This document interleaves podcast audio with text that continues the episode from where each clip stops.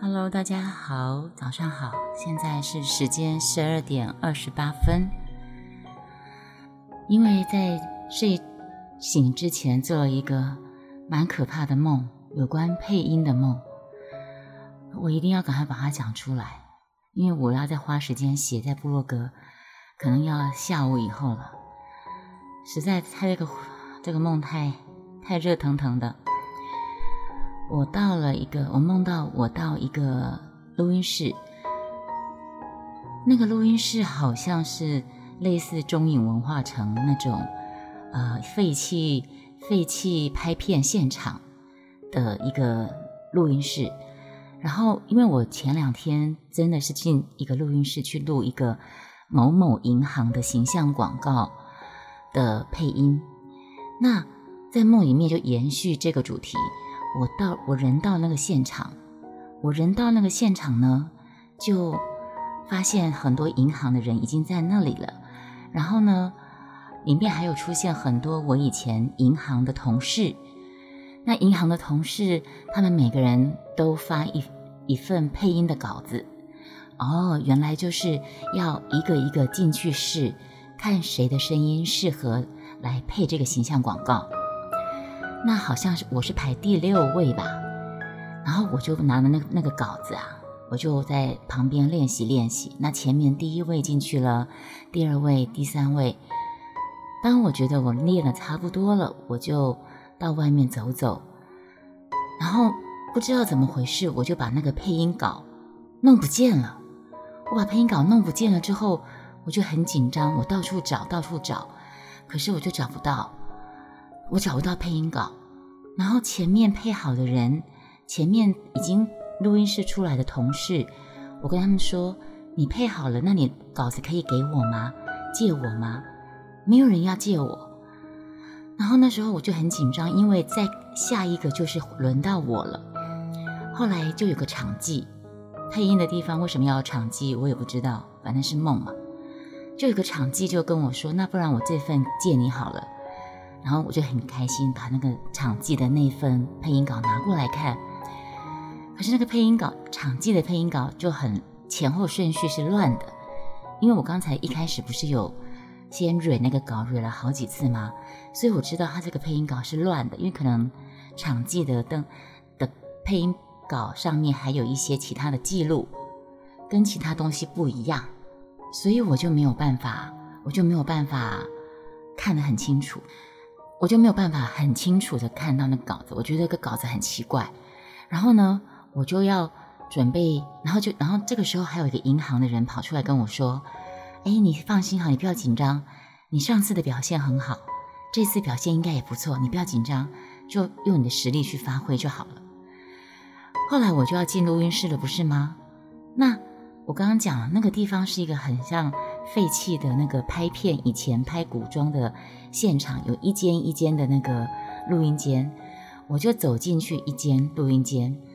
录音间里面呢，有一个很大的荧幕，然后呢，录音员、配音员坐的位置前面有个小荧幕，我就必须坐在那个位置上，看着画面，对着荧幕的人物去对嘴。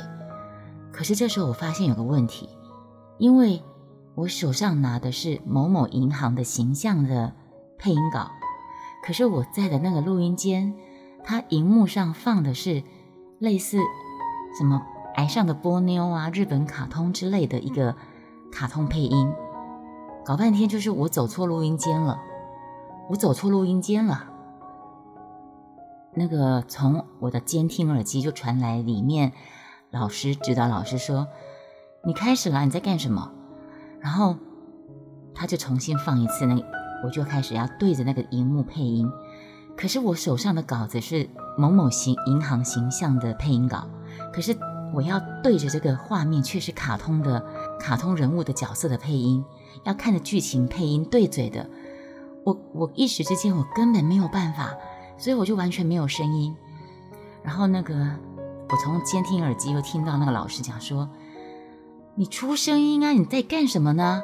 我就手手足无措的，我就不晓得怎么配。我说我的我手上稿子不是这个配音的东西呀。然后在这个时候，我在梦里面，我告诉自己，我是在做梦，我是在做梦，赶快醒来，赶快醒来。可是我醒不来。结果后来从监听那边听到老师就说：“先休息一下。”然后老师就出来，结果那老师出现在我眼前，是一个胖胖的，头发微白，戴个帽子，还拄着拐杖的一个先生。他竟然是我的启蒙老师，一个姓袁的老师。就是当年我在华讯配音的时候，我们第一天面试，你要上华讯配音班，你要先经过面试。面试的那个袁老师，他走出来，他看到我，他就说，他就叫我的名字，然后他就说。某某某，老朋友，你今天表现怎么会这样呢？这个不是你的水准啊！你怎么会这样呢？我就说，因为我原拿的稿子，我不是要配这个的，我应该是走错录音间了。之前的配音稿也不见了，这个是场记给我的配音稿，可是也很乱。然后我走进这个录音间，跟你们的要配的东西是完全不搭嘎的，我根本不知道我要配什么，我我怎么配呢？然后那个老师就跟我说：“你可以的，你有对自己有信心，你可以的。”然后说：“好，休息好好，我们再来一次。”这个时候我在梦里第二次告诉自己：“赶快醒过来，赶快醒过来！”因为很不舒服，很惶恐，因为我我完全不知道要配什么啊！就在这个时候，我发现那个荧幕大荧幕是有字幕的，大荧幕是有字幕，然后其他角色已经前面有人配过了。其他角色是有人配过了，所以我只要看着大荧幕。所以呢，当老师从监听耳机跟我说“好，准备好，我开始了”，他影片一放，我就不看稿子了，因为稿子也是错的嘛。我就照着那个大荧幕上面的动画前进，呃，行动动，呃，就是那个剧情演进，然后根据它的字幕去用我所学去尽力把它配出来，然后把那一段配完。哭啊，笑啊，叫啊，跳啊，然后讲台词啊，就是我就完全忘忘掉我手上那篇稿子的这件事情，忘掉我走错录音间这件事情，然后就把它配完了。配完之后，有一个人跑出来跟我说：“你看，你配的很好。”然后呢，我就想要赶快跑出去，因为我认为我原本的另外一个录音间那个某某银行的形象录录音一定在找我，一定找不到我，很很着急。所以我说我要赶快去找我原来那个录音间，结果有一个先生看起来怪怪的，他跟我说现在是休息时间，你可以从这个房间进去，那边有个门可以出去。然后在那个时候旁边都没有别人，只有那个怪怪的人。然后那个房间是黑黑的，我就有个感觉，我感觉这个人是坏人，他把我骗进那个房间，他把门锁起来，不晓得要干嘛。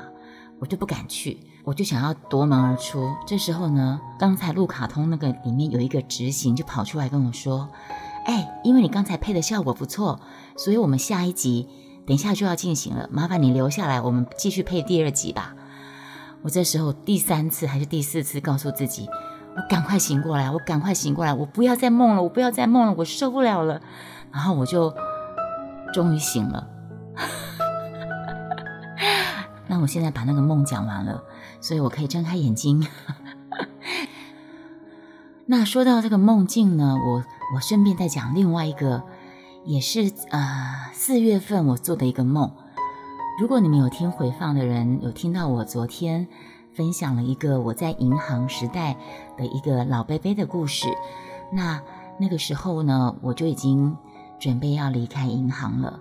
啊，因为银行的工作，我的工作让我非常的忙碌紧张，十几年下来，我身体受不了，啊，心脏、心脏、心律不整、胸闷啊，什么失眠之类的都来了，啊，所以我那时候就离开离开银行。可是你们知道吗？我在离开银行的这么多年来，我还是经常会梦到我在银行里。忙得乱七八糟，手足无措，然后非常惊恐的在梦里面惊醒。然后我曾经把这个事情稍微写在我的脸书上面。那我的银行同事就曾经来笑我说：“有这么可怕吗？阿姐，怎么可能啊？你都已经离开这么久了，还会做这个噩梦？”结果就在今年的四月，我又梦到一个在银行的噩梦。我再给你们讲一下，我喝一口。喝一个水，喝一个水，等我一下。好，这个是我们呃四月十五号写的，在我部落格的。不知道怎么回事，我又穿着制服坐在银行的柜台前面，而且还是第一个存款柜台。我往右边看过去，就是忠孝东路、中坡北路的交叉马路口。有一个熟悉的公司会计小姐拿了一叠本子，跟公司大小章，还有很多张汇款单往我前面一放，就说我要汇一百万。那我看看填好的汇款单，却没有看到取款条，我就对那个会计小姐说：“请你填一张取款单哦。”可是他好像没听懂，没有反应。我重复说了两三次后，就对他说：“啊，你是听不懂国语吗？请你写取款条。你没有写取款单，我怎么办理汇款呢？”然后呢，这个小姐她就在柜台外面所有放单子的地方找，然后我在柜台里面跟仓库放单子的地方找。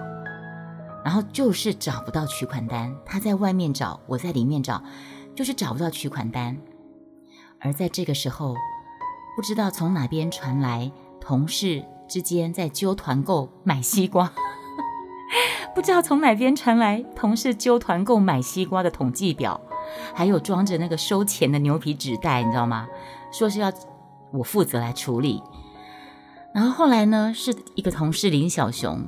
他就拿了一个一本单子给那个会计小姐说：“喏，这个取款取款条给你写。”那对方写好了交给我，我一看，那张根本就不是取款单，我就很生气的朝那个同事林小熊肚子就是一个后肘击，拳击的那个用手后肘往他肚子后肘击，不知道怎么样，我是要打林小熊，可是不晓得怎么样，却打在陈小良的肚子上。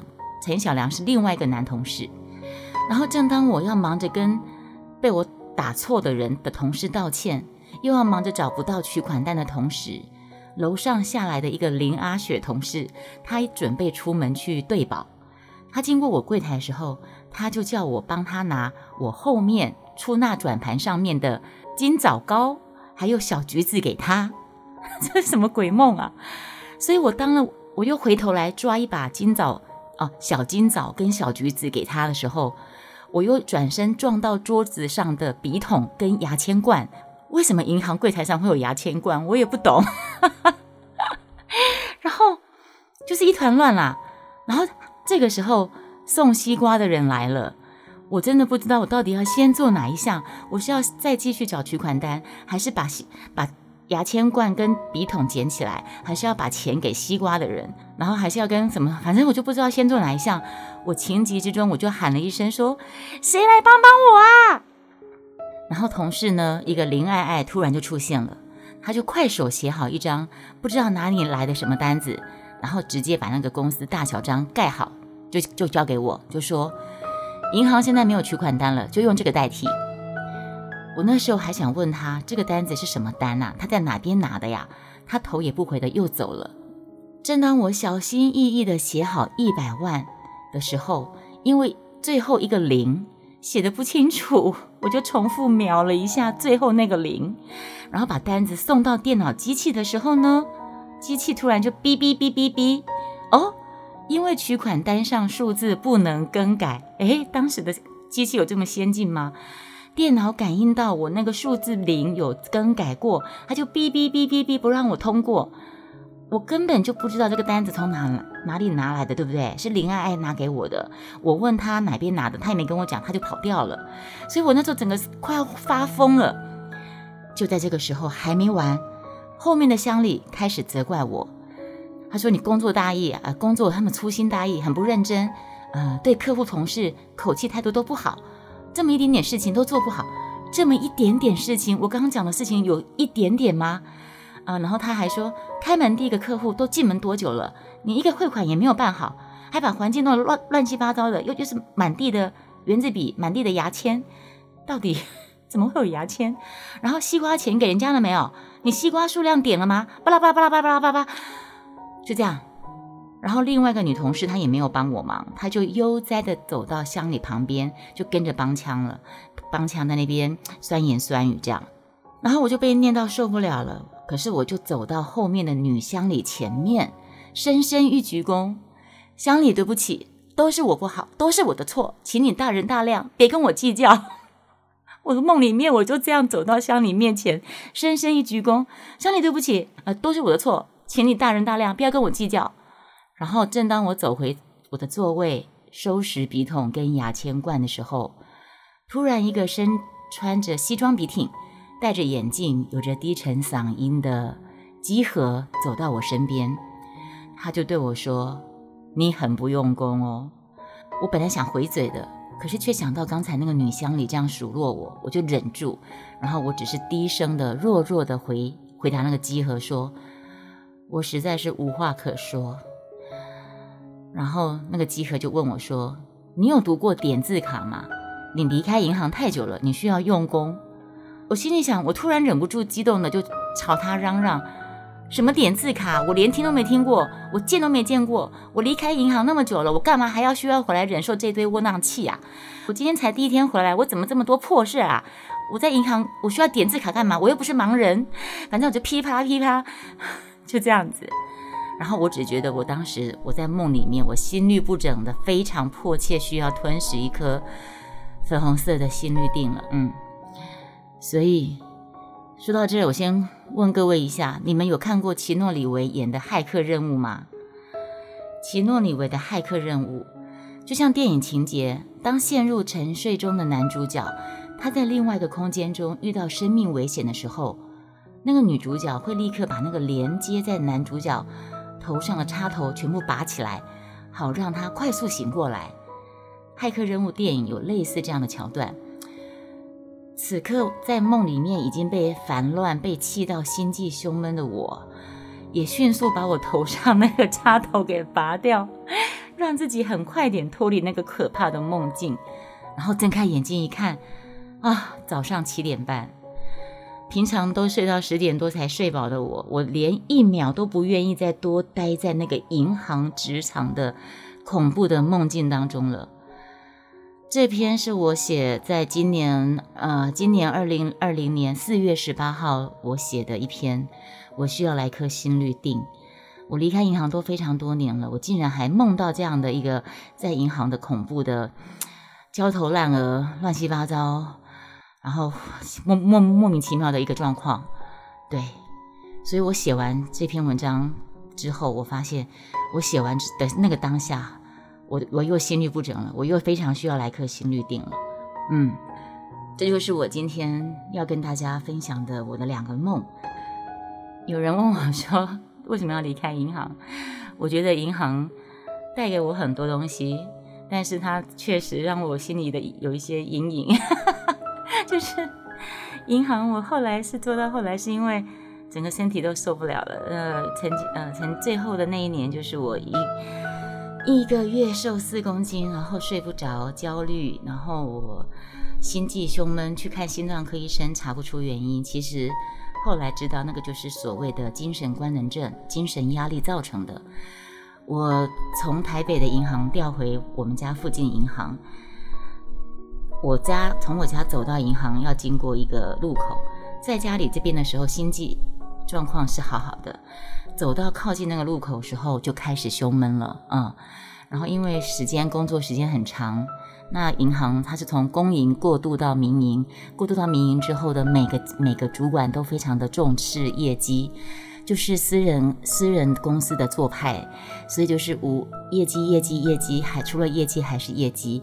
那我是做外汇的，外汇的话处在客户跟公司分行的利益，还有总行的目标三方之间在夹在中间。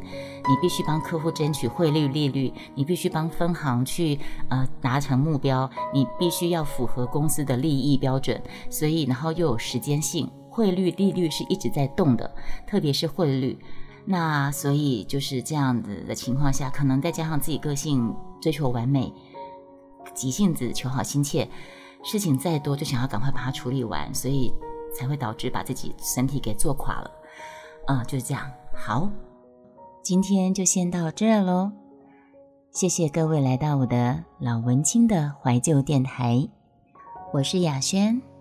如果各位喜欢我的故事，喜欢我的声音，欢迎你持续来收听我的节目，更欢迎你关注、分享给你的朋友。不管你是在开车、吃饭。在刺绣、做手工艺品，呃，或者是睡觉前，嗯，都欢迎开着我的电台挂听。我们下次再聊喽。